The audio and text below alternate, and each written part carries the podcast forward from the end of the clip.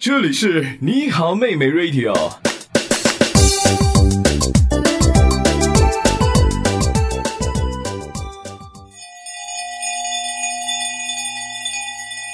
一个人在北京，在熙熙攘攘冬天的北京，我想去看电影。连周末的电影也变得不再有趣。疲惫的日子里，有太多的问题。我还想去看海。周末我们去海边，让我带着你，和你一起去夏威夷，夏天多美丽。我想，我想听好妹妹。能否和我说说最近的生活是忙碌还是快乐？如果年少的梦你有些忘了，不如我们来听一首歌。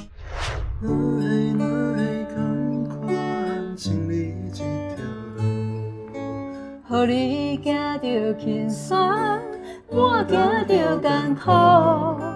哪会哪会同款经历这条路？你拢满面春风，我拢知影好。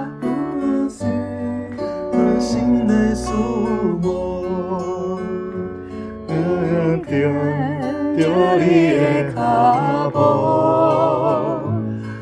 我想，我们爱你是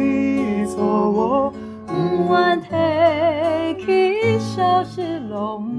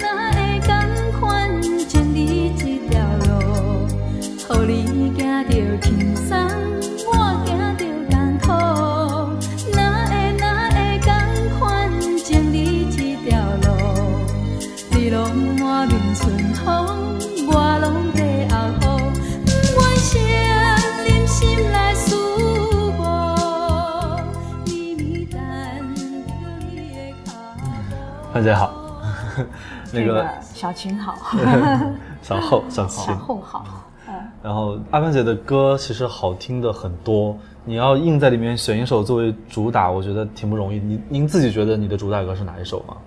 好像还蛮多的哦。对吧？但是跟你们要唱的这个歌呢，就是其实是被指定的，嗯哦，我被指定要唱这首歌的。对，呃，我觉得这首歌的意义比较不一样，嗯然后可能也蛮适合。其实当时是很纠结的一个对对状态，因为我们想过很多首歌，然后都很想跟阿潘姐合唱，包括《天天天蓝、天天蓝》《野百合有春天》，你会爱我很久吗？包括我自己很心水的一首，还有好好多首。对对，但是但是我们后来一看吧，觉得这个很难选择。首先，《野百合有春天》翻唱的人就不计其数，然后呢，而且《几度夕阳红》其实在很早年间，秦昊自己有我自己有弹弹唱过录过，发到网络上。哦，你知道我第一次啊听到谁唱《几度夕阳红》吗？嗯，那英啊，哎，什么年代的事情？你们大家还没生出来吧？没有，对真的是很早七年级的。其实我第一次呃到北京的时候，第一次，然后其实我认识呃内地的第一个歌手就是那英。因为这首歌吗？呃，没有，然后他带着我到市场去，然后挑的那个盒带就告诉我他有翻唱这首歌。哦厉害嗯真的所以他有翻唱过这个版本哦。这是我第一次听到的，对，别人唱然后也是我在内地第一个认识的歌手，很厉害吧？那英哎，缘分。超厉害的，对，但是这首歌其实被翻唱的不算很多，不多。《几度夕阳红》算是被翻唱的比较少的嗯一首歌。而且这首歌是因为琼瑶女士的作品，嗯然后也是琼瑶女士她的呃第一出连续剧的主题曲。第一出连续剧，对，其实琼瑶女士她过去的是一些啊、拍电影的，嗯但是《几度夕阳红》是她的第一出电视电视剧对，所以非常的，我觉得能够唱到她的第一出电视剧的主题曲，我觉得很难得，嗯特别好听。杨帆姐也是琼瑶琼瑶阿姨指定指定歌唱者的之一。其实我就唱《几度夕阳红》这首歌，好像后面就是高胜美唱很多，哦高胜美也唱了一次对，对高胜美对唱很多，对。然后呃，《几度夕阳红》其实它有一点像古诗，对对对，对，它没那么现代的这种歌词，所以我特别喜欢。会不会有点意外？我们选这首歌，呃，也不会耶，我觉得。但是我倒是很好奇，想要听听看我们我们三个人的声音唱起来会是什么样子的，非常的棒。对，其实这个编曲我们已经听到了，就然后编曲是一个其实是个比较简单的编曲，然后钢琴和弦乐，弹法也比较古典。对，弹法很古典。其实越简单的编曲啊，呃，越容易听到歌手的特色，歌手的声音的特色。但是越简单的编曲越难诠释。是，但是我非常喜欢，就是越简单的乐器，而且是真实的乐器。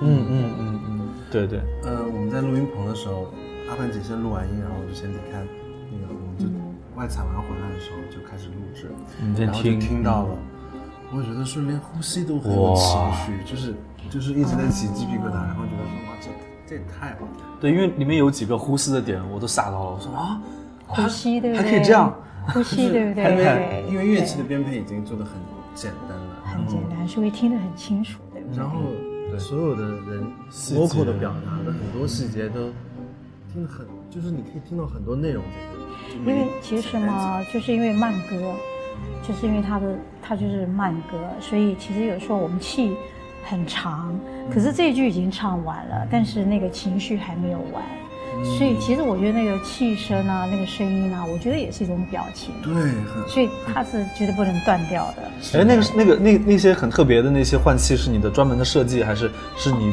本来很自然的，很流自然的流很自。然的，对。当然，如果编曲在编曲上乐器很多，可能就没听那么清楚了。对对对，反而这个里面空白的地方很多，正好就可以听到那些很细节的东西。我觉得这是这首歌很棒的一个点。所以我特别要求我们的晃景老师不能把我那些气声尾声修掉，还是飞到掉这样子。哦，已经已经给他交代过了是吗？交代了。太好了。太好了，反正我是很喜欢那个的。嗯嗯，不过你们两个人的声音呢很特别呢，尤其体型比较呃瘦的，瘦的。反差然后声音很厚啊，很厚。所以我一直误解以为是他的声音，很多人有有有有，而且又是小厚啊，对声音很多人都会觉得很多人以为那个比较清爽的声音是我，那个比较油腻的是他，结果没想到其实是反过来的，那个比较油腻的也不到油腻啊。听你们两个人声音就是非常有音乐素养，尤其在唱和声部的时候，就非常有音乐素养，对，非常有音乐。其实我们比较怕，就是怕我们会毁坏这个歌的意境，所以我们都不敢加太多戏，基本上就是以最少的方式来来烘托，来最少的方式来描述它就可以了。那是更难的，每每年都有很多歌手出翻唱的唱片嘛，那我觉得很多人大家会想说，哎，这要唱成我自己的样子，很多人是带着这种想法，嗯，贴上我的标签，像突破所谓突破原唱也好，但我我们两个人反而一直对翻唱歌曲的心态都会比较谨慎，很敬畏。或者是带着一些尊敬的心态，就是说，呃，喜欢原唱的表达，但是我们想再演绎，可能只是想带入一些新的理解，但是从来没有想过说所谓的超越那些想法，所以我们翻唱歌曲从编曲开始到演唱，尽量做到了足够尊重那个歌应该有的样子，对更多的考虑是音乐方面，说这个歌我我们的理解是它应该这个样子，就不会带有别的一些小特小小的企图心啊等等对那些，所以我们很多人就说我们唱歌很很像水，就是很淡很寡淡的感觉。但正好这里这里有酒，正好我们可以。挺舒服的，确实。呃，我觉得会想要去翻唱，呃，原来的原唱的作品，这叫传唱嘛。嗯，所以我都不认为是叫翻唱，这就是一种传唱。传唱对，然后我觉得，既然会想要传唱，就不要有任何的压力，因为每个人的声线是不一样的，每个人唱歌的方式，每个人唱歌的表情、画面是不一样的。那我觉得会传唱原唱人的歌，绝对有你们自己的特色的，所以我觉得就是不要有压力，对，而且确实是不一样的，嗯，这样。因为阿潘姐的歌被别人翻唱的太多了，有时候就会，你你会你会介意别人就是太多的翻唱你某首歌之类的吗？不会、啊，你会自己会听一听吗？我当然听，会听。听，但最多的版本就是《野百合也有春春天还有爱的真言爱的真言，这是蛮多人翻那我唱。们有唱过《爱的真言》，在某某一次比赛的时候，嗯，那个选手我们是他的帮唱嘉宾，我们也一起唱了《爱的真言》。哦，其实，呃，我记得我开始唱《爱的真言》还没有录音的时候，我是到大有老师的家里去的，他弹钢琴，然后我就练《爱的真言呃，》，现场学的，现场。对，他就弹钢琴，然后他就我就唱这样子，然后呃，但是他竟然可以要我唱《爱的箴言》，他弹是否，哦，哎，我就觉得好同一个和弦。神奇。对，其实和弦是很接近的，然后我下次可以试试。对，然后我就唱，我就唱《爱的箴言》，然后大佑老师就弹是否。是否，他就跟我这样子交叉的对唱，我才知道原来其实和弦虽然是一样的，但是旋律是可以不一样的，嗯可是和弦可以很融合的，这就是音乐的美妙。对，因为是其实你听起来是完全不同两首歌，但是其实他们的和弦是可以搭对伙到一起。但后来我曾经也有跟呃齐豫啊、万芳啊、黄小琥啊，我们几个歌手确实有曾经有唱过《爱的真言》跟《是否那》。是否？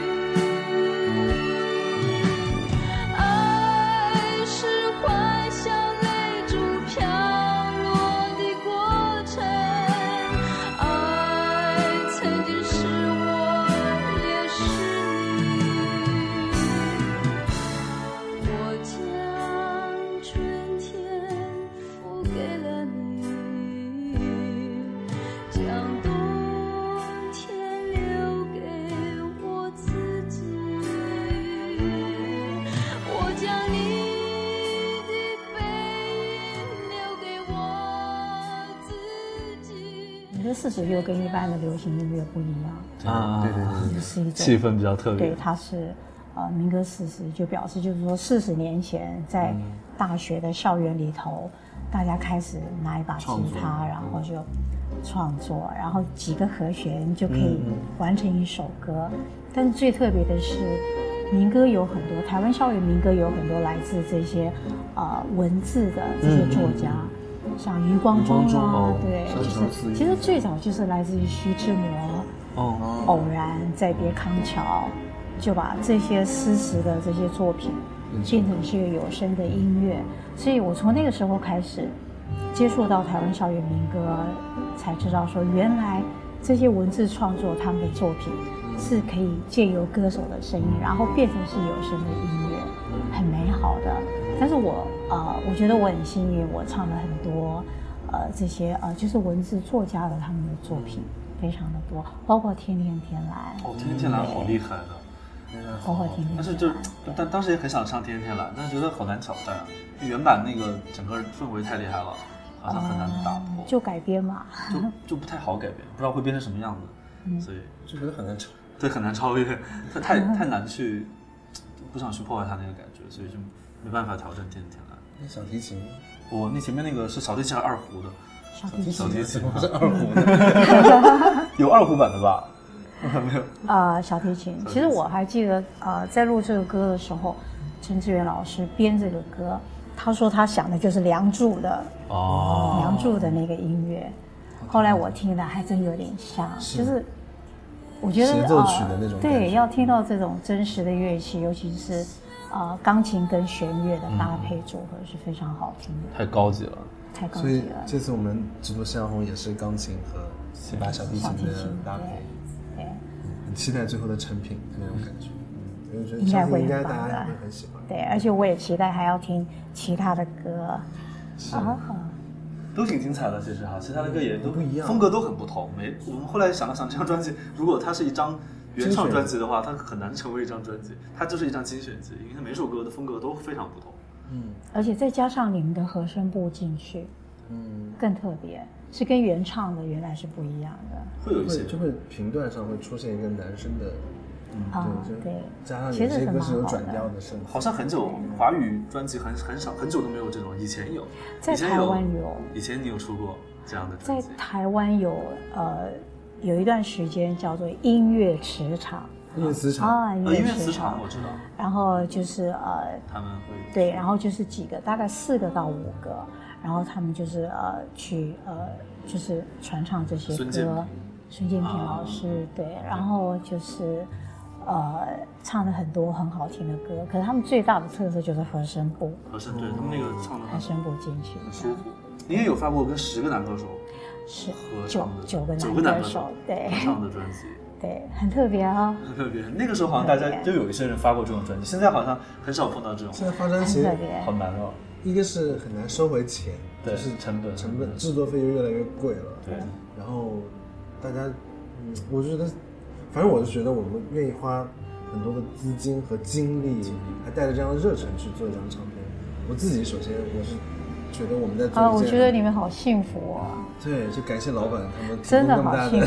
真的，因为现在大现在大家其实很多人他可能没有耐心听完一整张专辑，十首歌，但是大家可能现在喜欢听 EP，三首歌单曲。单曲听个两首歌就好了。所以现在其实做专辑挺挺冒险的，挺不容易。而且越来越多的人都不做实体了，大家就说在专卖所以我说你们非常的幸福，真的要谢谢你们老板，真的。希望到时候我们那个实体专辑可以摆摆在摆在你们哦当然。放放在做一张超大的那个，对，而且我有很棒的哎，我印象们这，张可以考虑出黑胶哎，我有点想出黑胶哎，那么多。可以啊，其实可以压个很值几张得很值得做几张黑胶的，对，嗯，我觉得刚刚有提到说，呃，这样实体的东西也许它的销售量不会非常的好，对。可是我觉得这是因为这是一个世代的变迁，嗯。因为现在大家习惯就是数位音乐，很多人也没有黑胶机下载和没有 CD 机了，对，但是我觉得这是一个一个情怀吧。这是一个一个一个很经典的一个呃很珍惜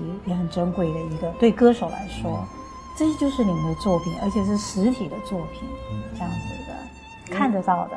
对，因为好像就是数位流行过一阵子，但最近又开始有一点点回潮黑胶了，嗯让大家开始把仪式感这个东西就是创造生活方式。有点奢侈的享受，嗯那么仪式感，音乐的仪式感就需要了。所以现在有好多人买黑胶了，所以我这张专辑真的可以考哦，虑。其实黑胶唱盘其实也不会很很贵，可以，很很一般的，两很一般的，100 190块钱就可以听到黑胶的，就可以买到黑胶的唱盘，然后随便的小喇叭就可以听到很好听的。对，而黑胶唱片对不对独特的那个音质的那个，对，就是有那个，就是对，就是那个唱针在滑的那个声音，在经过黑胶的那个凹槽这样子的。但是 CD 呢，因为它毕竟是呃透过数位的，所以 CD 的声音很干净，啊对，很干净，很华丽呀、对，完全没有瑕疵那种感觉晶莹。剔透的那种对，，但是黑胶就不一样，黑胶比较温暖，听不到那种很很很华丽那种数位的这种而且黑胶黑胶会有一种聆听者的空间感，这种听很温暖听对感感受，就是你可以听到黑胶的声音，可能跟你身处的环境，因为可能也跟房子有关系，所以你会嗯特别感知到空间的那个对。那个氛围。就。它跟你互动，因为它在转，你可以看到音乐在转的，这个不是很神奇吗？嗯，对。音乐本人，我们是经历过那，我是经历过听黑胶的年代。小时候家里很多黑胶唱片，然后就听父母亲的黑胶唱片，就是听白光啦、周璇啦、哦。他们唱的那些好听的那些华语流行音乐然后就听我哥哥姐姐听的西洋的音乐，哦。所以小时候我是这样长大的，听这些黑胶唱片长大的，啊。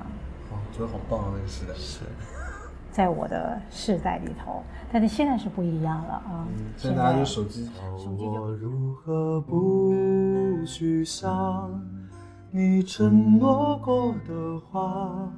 深深的爱我，分不清是真假。啊你啊你，叫我如何不牵挂？倘若是真的，你会爱我很久吗？倘若是真的，你会爱我很久吗？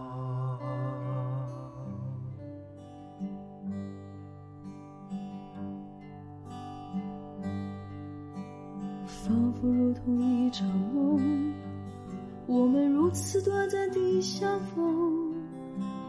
你像一阵春风，轻轻柔柔吹入我心中。而今何处是你往日的笑容？记忆中那样熟悉的笑容，你可知道我爱你、想、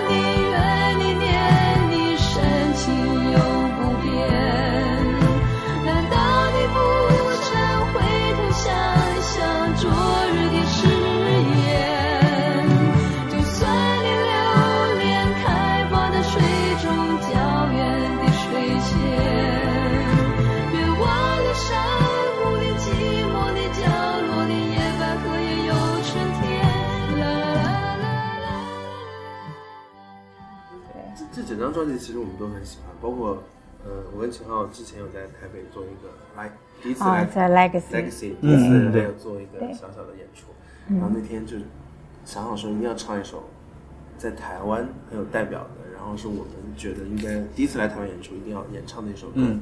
然后我们俩就很认真的准备了梦梦田，啊，然后那天就给他表演梦田，我们大概练了真的有小半年，半年小半年之久，就是就是我们每次走在路上就用它来啊啊，就开始就开始开始走在路上突然就会练起来，因为因为就是一定要把这歌练得巨熟无比，才敢拿出来唱，因为我这歌其其实挺不容易，会会有点混乱，因为太复杂了。是个那个两两个人 vocal 的那种歌曲合唱曲极致了巅峰。对，因为因为梦田是啊、呃有时候我有唱主音，有时候齐豫也唱和声有时候他唱主音，我就跑和声。你们不是固定的吗我们两个串来串去的。哎哦，这是更高境界，那我们下次 就是要也把对方的 part 都唱到很熟。哦，我以为你们是那个就是固定固就就是定的吗？没有，这个和声部很厉害啊，这是黄玉玲写的。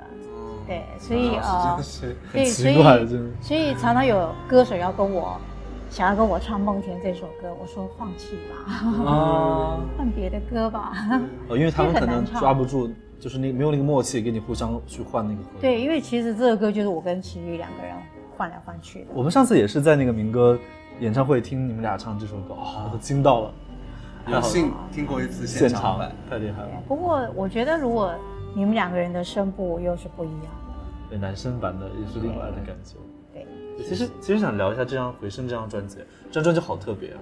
就是新写的一个老专辑，它不是这张其实是算是呃，算是在台湾呃，借由一个作家的文字，很完整的收录在一张的对，收录在一张专辑唱片里头，全部是一同一个作家的三毛他的文字的作品。通常有些歌手，他们就是大概就是唱，比方说啊，唱余光中诗人的一首歌，还是说唱这个啊徐志摩的歌，还是唱谁的一首歌？但这整张就是一个很清楚的一个概念，三毛的半生故事。嗯所以呃，我听齐豫说，因为一开始三毛把他很多的文字的这些作品拿到滚石的时候，那因为这张是齐豫跟王心莲他们两个人制作人，哦，然后呃，三毛一开始来的时候拿了很多他自己写的比较古诗，非常的古诗，而且很文言文的那样的。然后因为三毛喜欢看《红楼梦》啊，所以他对这些古诗啊，他特别有感觉。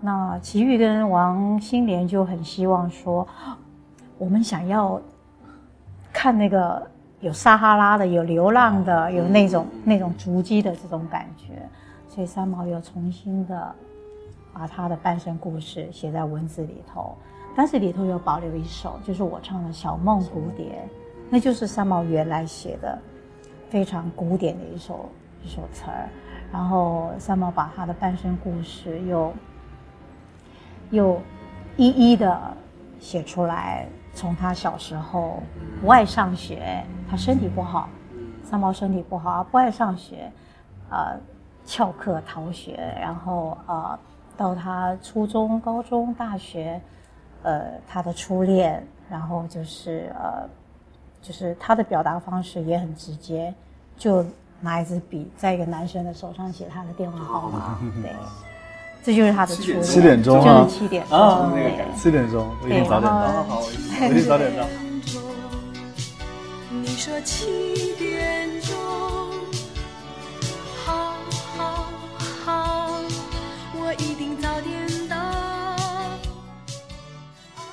所以三毛就是把他的呃几段的比较重点的，在他的人生当中比较重点的这些人生的故事，他就用文字写出来。当然写到金氏，写到双居的那段，对他太惨了，就是走不出来，他会蛮难过的。嗯，那其实，在做这张唱片的时候，呃，河西已经走了六年了。哦，大概六年的时间，所以其实三毛已经慢慢慢慢的走出来了，但是他又要去写回忆这些写这这张唱片的这些呃文字，所以又慢慢的他又他又有陷进去，当时他这个呃在双居的那段时间，所以他挣扎了很久。然后这张唱片啊、我跟齐豫两个人，还有王心莲，我们就每天到三毛家里去，然后听三毛说故事。三毛讲了很多有关这张唱片的故事，所以我们都是那个时候我们年纪小，就当做是书迷。然啊，后就很很梦幻的听三毛讲他的半生故事。其实现在现在回想起来，觉得蛮感伤的。那个时候我们太年轻了，然后我太残忍了，要三毛再去重新把他过去的这些故事再搬回来。所以到我们这个年纪，现在想想其实蛮感伤的。所以，所以现在在听这些音乐呢，就会回想到很多很多三毛留给我们的很深刻的印象。许多个夜晚，我躺在床上，住在一栋海边的房子里，总是听见晚上的风带着一种呜咽的声音划过我的窗口。我坐在那个地方，突然发觉，我原来已经没有家了，是一个人。每一个晚上，我坐在那里等待黎明。那时候，我总以为这样的日子是过不下去了。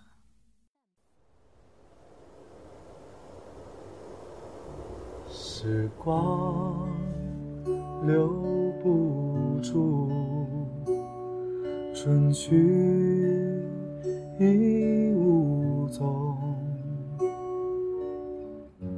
潮来又潮往，聚散苦匆匆，往事。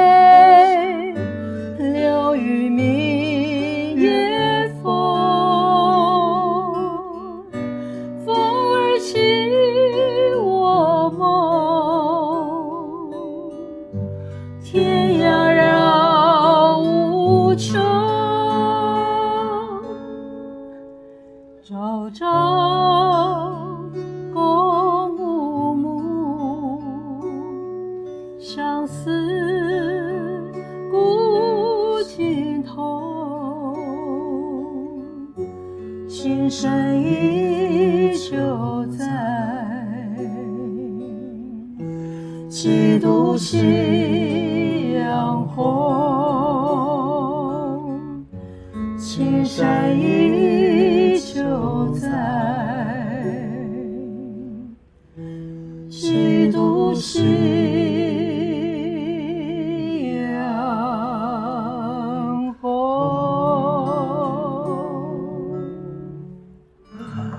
哇，阿芬姐好厉害，戏好长啊！你怎么可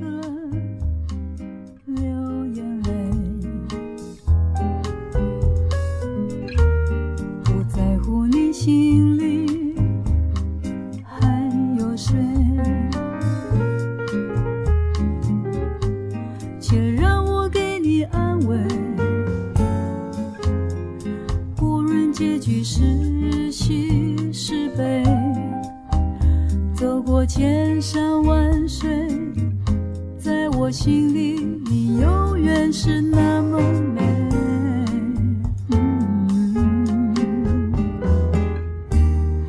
既然爱了就不后悔，再多的苦